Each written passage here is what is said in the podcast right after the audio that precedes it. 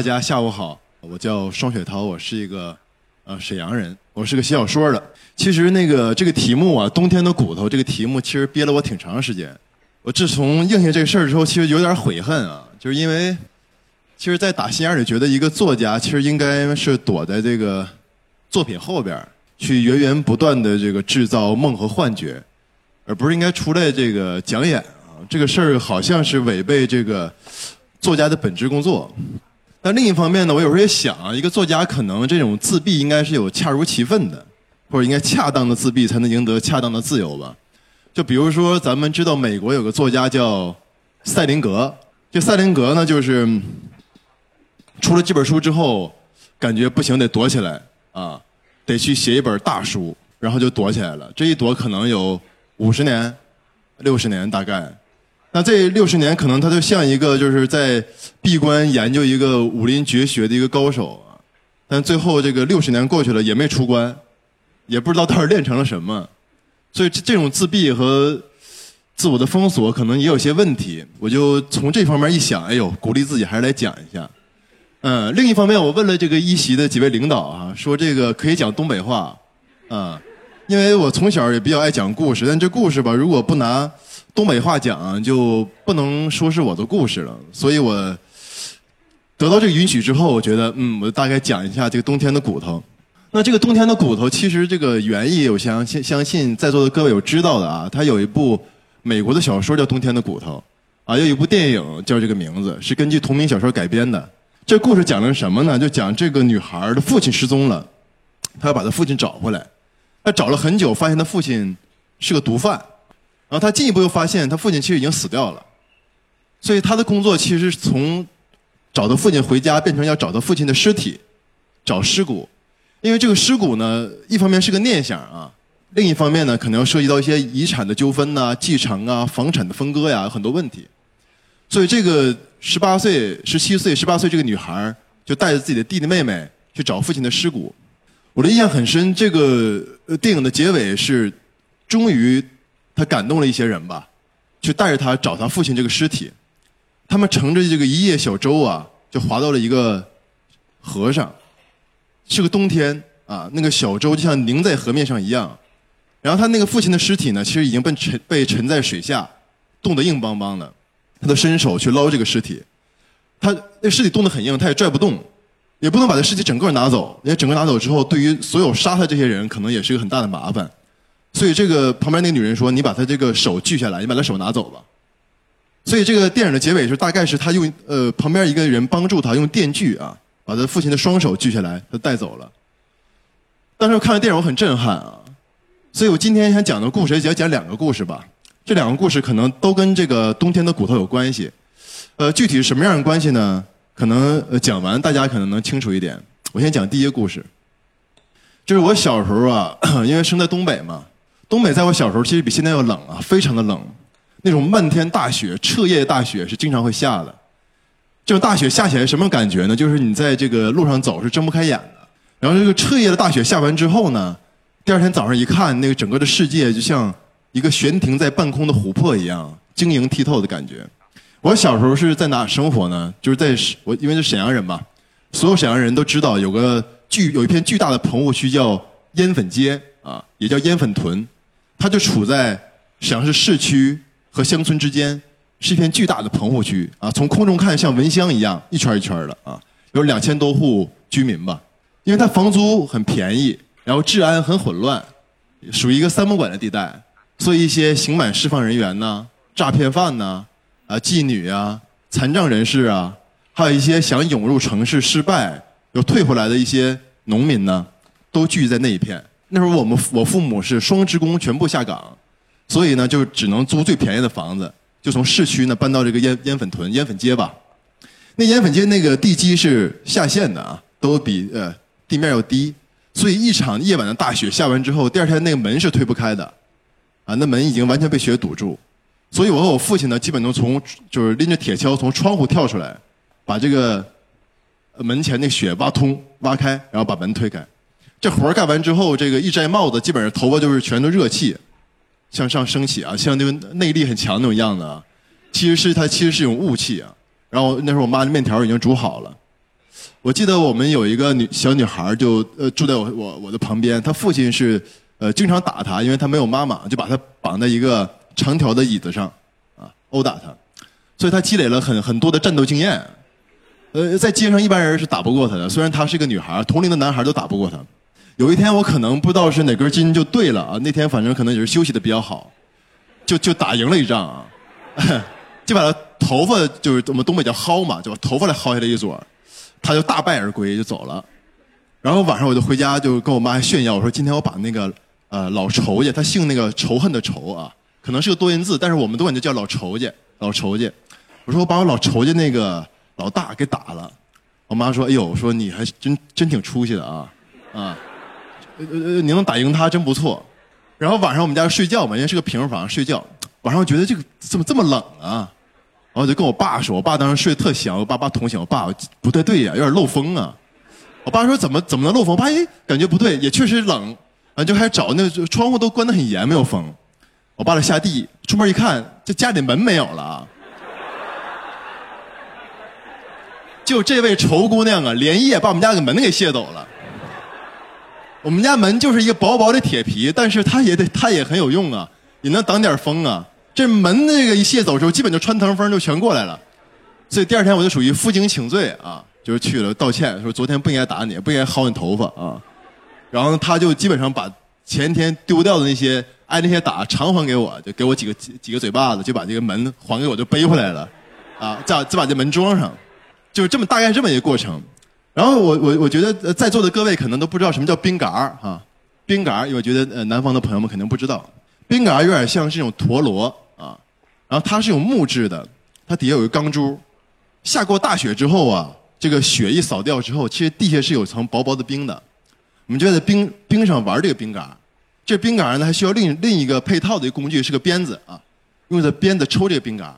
在鞭子前面呢做一个小小的扣一抽这冰杆就迅速的旋转。一般这个每家孩子啊都有这冰杆去互相比较这冰嘎的这个做工和工艺啊。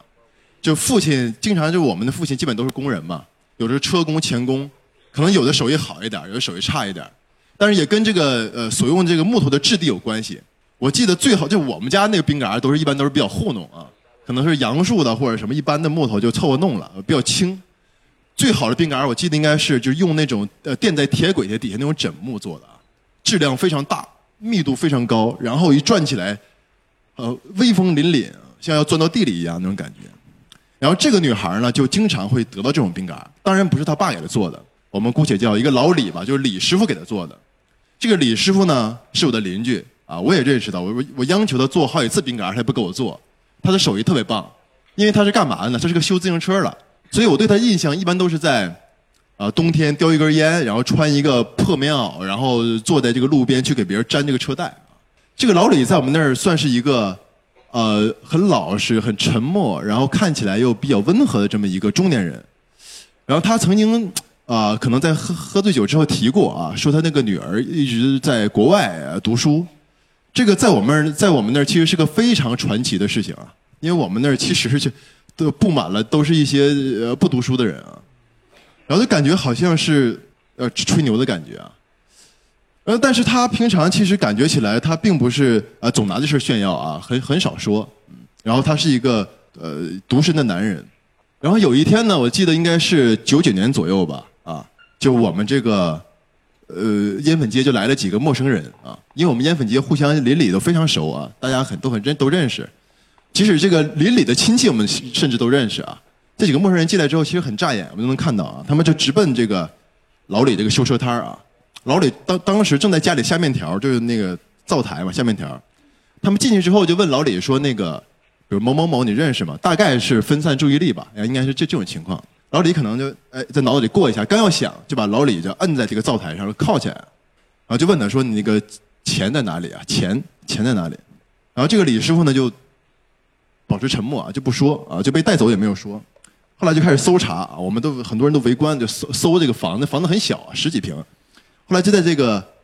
这个房子上面那个大梁上啊，都是呃方块的啊，一个个都牛牛皮纸包好的现钞，大量的现钞。但是当年也就一百万，就很多很多了。九九年啊，现钞震惊了我们整个这个烟粉街啊。后来发现他其实是从九五年到九九年吧，啊，跨度大概是四年半期间，呃，可能是个团伙是五个人，大概应该是杀害了十九个人，然后累计抢劫应该是三四百万吧。这在我们那个那边是一个特别呃重大的一个案件啊，我们在电视台经常能看到滚动播出，说今天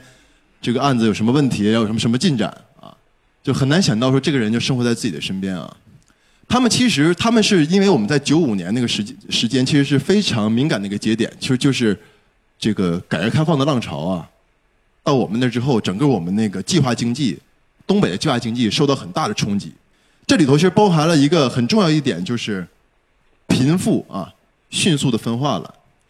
那这个团伙其实是两兄弟两兄弟再加一个老李啊，是是这种配置啊，就是呃那两个都是亲哥俩，然后他是个单崩的。他干什么活呢？他就是负责，呃，弄点尼龙绳，准备点呃作案工具，然后呃放个哨，踩个点儿，开个车啊，就属于这种剧务辅助人员啊。然后这个他们主要的抢劫对象就是那些先富起来的人，因为他们都是一些下岗工人，还有一些有一些恶习的酗，有的酗酒的，有的是赌博。他们看这些人迅速的富起来，他们很眼馋，很着急。那他们唯一的方法就是我迅速的把你累积的财富抢过来，所以他们基本上都是抢劫那些批发业者，还有一些富起来，然后呢对自己这个财产其实有点炫耀的那种人啊。他们基本上都是不留活口，当场就打死的。而且他们基本上是有一个非常缜密的一个作案的路线。他们先要抢抢劫一辆出租车，因为出租车的这个性能是最好的啊，就天天在路上跑肯定是没有问题。比如这出租车要去苏家屯，可能需要五十块钱。他们说好，我给你一百，你去不去？啊，一般出租车司机都会去啊。他们去了之后，把这司机从前面这个驾驶驾驶舱骗下来，把出租车司机勒死，放在这个后备箱，直接开这个车就去抢人，就去抢。而且路线他们都已经勘察几个月了，他们用的车可能就用这个一两分钟最关键的时刻，就逃走的时刻。这个案件被我们沈阳市当时的电视台还拍成了一个纪录片啊。就这些所有的死刑犯，这五个人都最后都是死刑立即执行了。嗯，这个老李可能就是有时候最不服气的啊。他说他从来没有杀过一个人，他只是为大家准备点材料啊。但是其实这个案子这个性质非常恶劣，我们都知道啊，谁也逃不过这个东西，杀人偿命了。他的女儿真的是在国外啊，在日本赶回来，啊为他奔走啊。可能他女儿出国的钱，可能还有一些是他抢来的啊。所以这个故事当时我看的过程中，我就我当时十十六岁吧，十五六岁，对我的冲击是很大的。就是一方面是，就我们能看到人的肉身啊，肉身都能看得很清楚。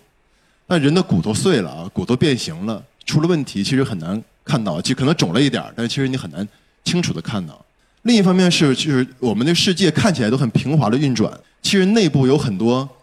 暴虐的事情，有很多残酷的事情，其实并不是被我们所知晓。那当这些事情发生了之后啊，我们赋予它一个正义，把这事情抹平，好像这事情就。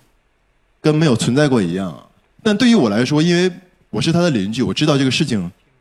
真真实实的发生过啊。啊，这个人当当然是有巨大的问题啊，他是个冷血动物啊，残害同类绝对是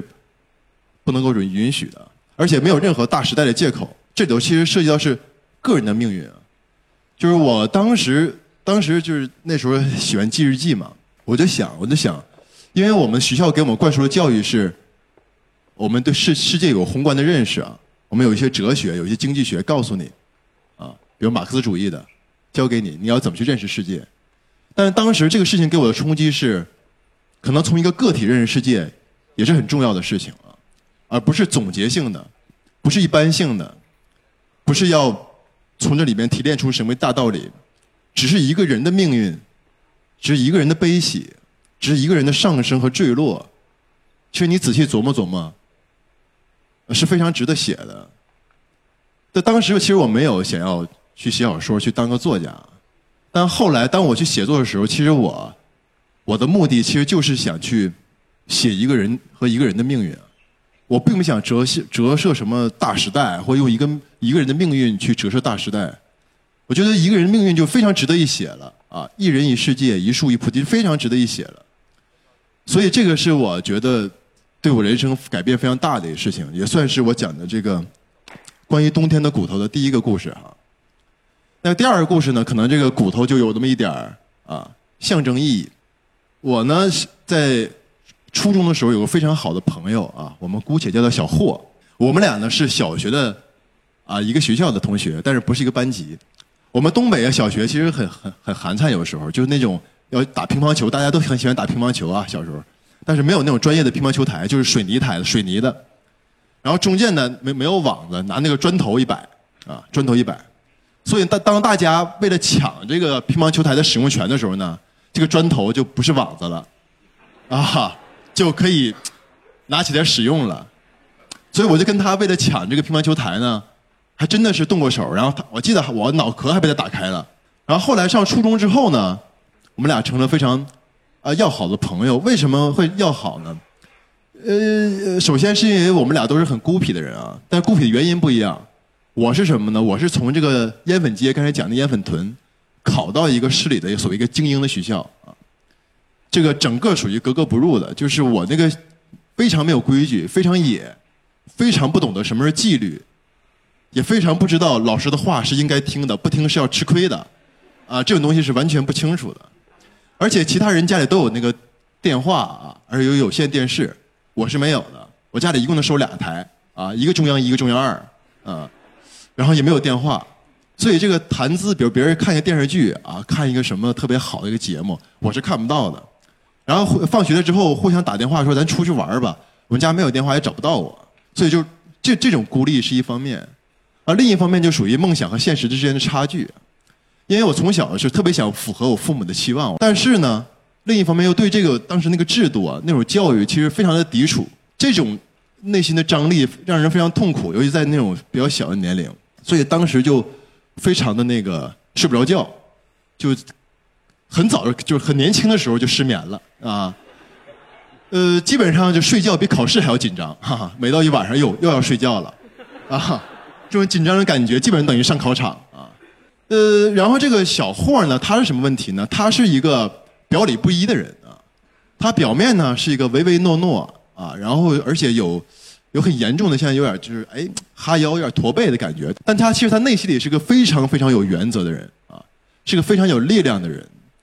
而且对他来说，这个世界并不是纷繁复杂的啊，并不是一个很难捉摸的世界。对他来说，这个世界是个颜色问题。是黑白的问题，就是对与错的问题。所以对于他来说，他的孤僻是因为他要坚持他自己的一些原则，啊，他一定不会去妥协。所以我们俩就特别能玩到一块儿去啊。那时候我们俩就最喜欢玩什么呢？就是踢足球啊。但是学校呢不允许你踢，我们那种大的足球，只要让老师逮着，马上马上拿钉子给你扎漏，瞬间扎漏，让你拿回去也也白扯，没有用。扎漏给你看，你看漏了吧？嗯，行。今天歇菜了，啊，就这种感觉，适者生存嘛，没有办法，逼得我们只能踢那种小网球啊，这么大点儿，那种小网球，倍儿硬啊，踢那种小网球，一经常是二十个人抢这么一个球啊，咣当一脚射门，踢兜里了，经常会出现这种情况啊，然后他就踢后卫，我就踢前锋，我们俩配合非常默契，因为就是很多时候尤尤尤其少年呢，需要一个共同的爱好走到一块儿来，所以我们俩因为足球这事儿。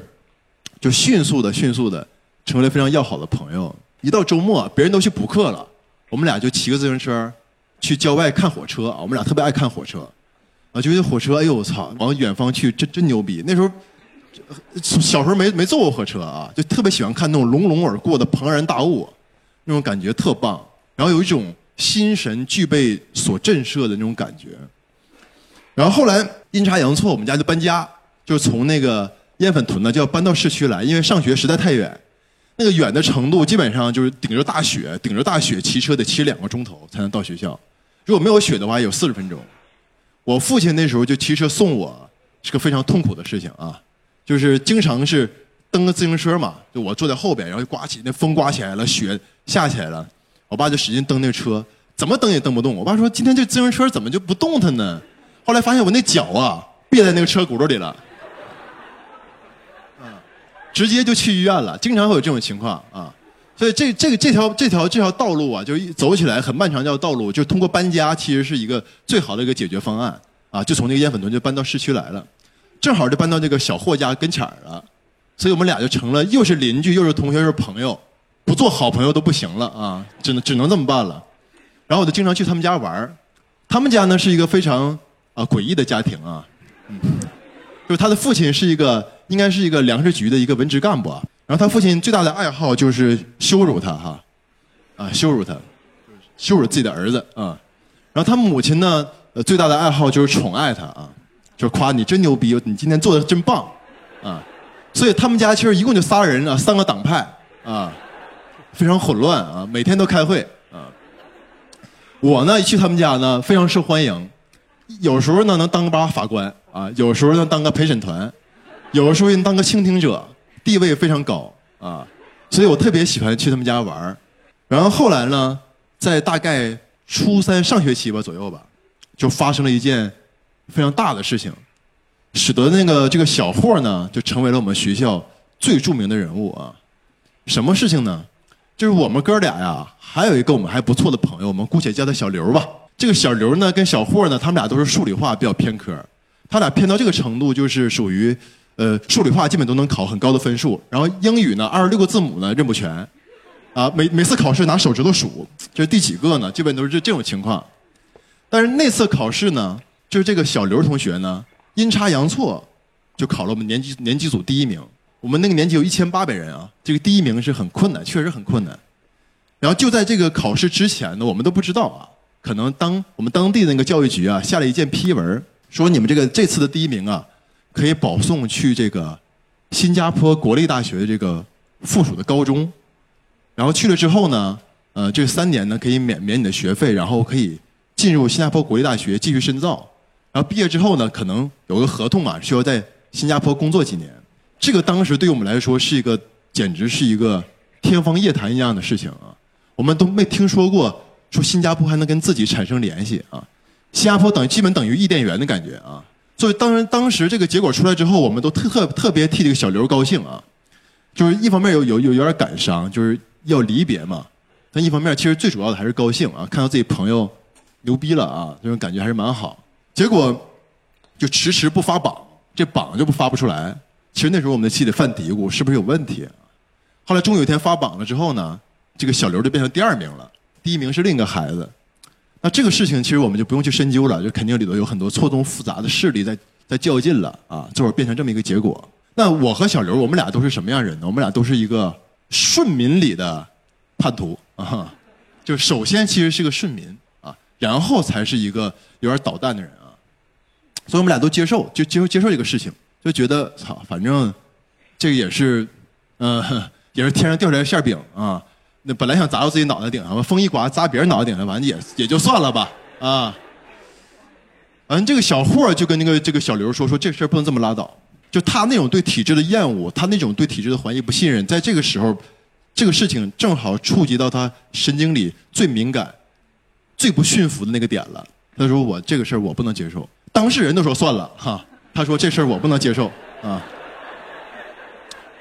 所以他有一天晚上就跟我说说雪涛，我们俩去去把这事儿反映反映。我我我是一个，我说我他妈还想在学校混呢，我说我得我还我还有一年呢，我说你可别别折腾了。就第二天早上那天晚上我就没有去嘛，第二天早上这事儿就出来了。他干了一个什么事儿呢？他连夜在校长室校长室的门口贴了一个大字报。就是那时候是九几年了，那时候应该也不是快两两千年左右了吧？他就用了一个文革时候的一个方式啊，这个大字报用这个透明胶条贴了五层，这个校长和校长助理啊拿手抠两个小时没抠下来，弄糊在门上了。然后这里头基本上都是那些我们能想到的一些文革的词汇啊，就是我要炮打司令部啊，我坚决拥护谁谁谁，我坚决反对谁谁谁，啊，我坚决不同意这个事情要这么办。我坚决不认为应该去新加坡的是某某某，而不是某某某啊！那个言辞组织之犀利啊，那种说理之清晰，真使我刮目相看。以为我以我以前以为他的语文不行啊，通过这个大字报，我发现真的是很不错啊！这个确实是以前没有逼到这份儿上啊。这个事情呢，其实。就把我和那小刘都叫去了嘛。那校长肯定是你这个你们三个天天在一起玩呃，这都是谁干的这事儿啊？然后小霍说那就是我一个人啊啊，也没有别人啊，都是我一个人干的。校长说你把这事儿怎么干的？你你说一遍吧。然后当着大伙儿，他说哦，我怎么去买的透明胶？啊，我怎么拿一什么笔啊？我写了几遍，打了个草稿，不太满意啊，然后又誊写了一遍，然后如何如何。校长说好好好。然后这个事情其实当时校长是要想把他开除掉的嘛，但是后来一想，这影响很大，因为开除学生基本上就是毁掉一个人的前程啊。然后那时候我和小刘，咱俩基本上就是属于靠边站啊，就是哎，这事儿可千万别刮着我啊，看千万别刮着我，因为对于我来说，我父母是个普通的工人，他们的希望寄托在我身上，我我我的目的就是要去考学，获得那种世俗的承认啊，就在这个这个关节摔，要是落下来，对于我来自己来说，我是不能接受啊，所以这事儿就得就是小霍自己扛下来了，扛下来结果是什么呢？就是。后边这一年基本上就是水深火热了。本来坐在前两排啊，因为个儿不高嘛。这事儿出了之后，马上发到最后一排，永远不能坐到前面来了，黑黑板都看不清。然后那个这个家长啊，三天两头往学校找啊，用一个屁大点事儿啊，就把你弄来，给你臭骂一顿。在这种环境里，这种整个这个气压里头，一个人是不可能，不可能自强的啊。我是感觉到，其实那种强烈的压力啊，那种对你的排斥力，那种认为你是个异己。那种认为你是一个搅屎棍的感觉，那个人是很难很难在这里头再去翻身的。所以小霍其实坠落的非常快啊，就像一个悬崖似的啊，一个坠落。所以他高中就考了考了一个啊很差的高中，很差很差啊，就是差到 令人发指的程度吧，就这种。然后我记得那时候中考考完了之后，因为他一直认为我有点文学天赋嘛，他就说：“哎，他说雪涛。”你这个语文怎么考这么烂？我说啊，我说我就是这么烂呐。他说不对，你应该比他好，肯定是判分判错了。他说我们俩去，去去反映反映吧。我我说哥们儿，我可不去。我说我我认了。他说不行不行不行，这事你不能认啊！你认我也不认，我们得去反映反映。然后那个部门其实真有，就是他真弄了一个，当时还弄了一个假模假式，弄了一个就查分的部门。这部门离市区极远啊，骑自行车需要三个钟头。那夏天啊，烈日高照，我们俩就骑自行车去查这分儿。我当时心里这个闹心呢，我就心想，我说我都认了，我说你不能放过我吗？啊，这就骑这个骑这个车，我现在都记不得到底是不是这分查到了，好像是已经下班了吧，或者是用一个什么理由搪塞我们，这事儿就过去了。我只记得我们俩骑到半道渴的不行，都没有带水啊，就看到有一个卖西瓜的。一大车西瓜卖西瓜，我们俩就凑了点钱去吃这个西瓜，一人一半我到现在都记得这个西瓜特别绿，特别大，特别甜，是我人生中吃过最甜最甜的西瓜，真的是。但是那分儿到底怎么回事完全忘得一干二净。然后这个小霍就就去了另一个高中，然后后来我还跟他是很好的朋友，家住的很近嘛，谁也跑不了，是吧？就是你想找我想找你，马上就能找到。然后他还是穿着那种初中的校服，他一直没没怎么太长个儿啊。初中初中背着初中的书包，他好像不愿意从那个那个时光里脱时光里脱离出来啊，一直是那种打扮。我们俩还经常一起出去玩什么的啊。但是就人生就这样嘛，一点点长大，长大，长大，人都变化。然后后来我就去了那个银行当职员，当一个叫信贷经理啊，就是去给别人放贷款那种人。天天也那么人模狗样，穿个西服什么的。然后小霍还是那身行头啊，我就感觉有时候跟他出去玩有点丢人啊，有点不太得劲儿啊，就是那种感觉。但是呢，其实我也想想办法，就跟他说：“我说要不你找一工作呀，你不能这么待着。”那会儿他就天天搁自己家里做点什么初中时候那会儿实验呢，买点干锅，什么那个这个有酒精灯啊，就做实验。他后来就一点点变成一个啊啃老族啊，变成一个这么这么一个人了。但其实我是有能力，当时也是有希望去帮他的，但是我在忙着要工作嘛，刚参加工作，我要忙着讨领导喜欢，我要忙着去啊挣钱养家糊口，所以就就就就这么，其实一点点就就走远了。我记得我最后一次啊见到小霍是我父亲去世，那是二零零八年啊 十二月份冬天啊又是个冬天，因为我是个独生子啊，所以这个家里摊上这么大一事儿，就基本上就是都得是朋友帮衬啊。我那会儿已经好久没有见到小霍了，我就给打电话，我说：“我说这么一个事儿，我说你过来吧。”我知道他肯定会来嘛，然后他晚上半夜就来了，因为那是都是凌晨两三点钟嘛，他就来了，骑个自行车啊，还是初中的校服，啊，背着初中的书包，拿着初中时候的热水瓶，然后那个家里非常乱呐，亲戚走来走去，然后有很多人在里头啊指导，应该这么弄，应该那么弄啊，这个东西挂在这儿，这东西摆在这儿啊，这个香不要断，有好多好多事情。我就跟小霍说，我说我给你派一活吧。小霍说我干什么呢？因为那时候我我那个家里啊有一个我这个小小小的书房，那小书房呃很小很很很窄，有个小床，有一个啊书桌，就是从小就在那儿写作业，有点长大的嘛。我就说我说你就扎点白花吧，就是那种就是哎葬礼需要带那个宾客带那白花，你就扎白花吧，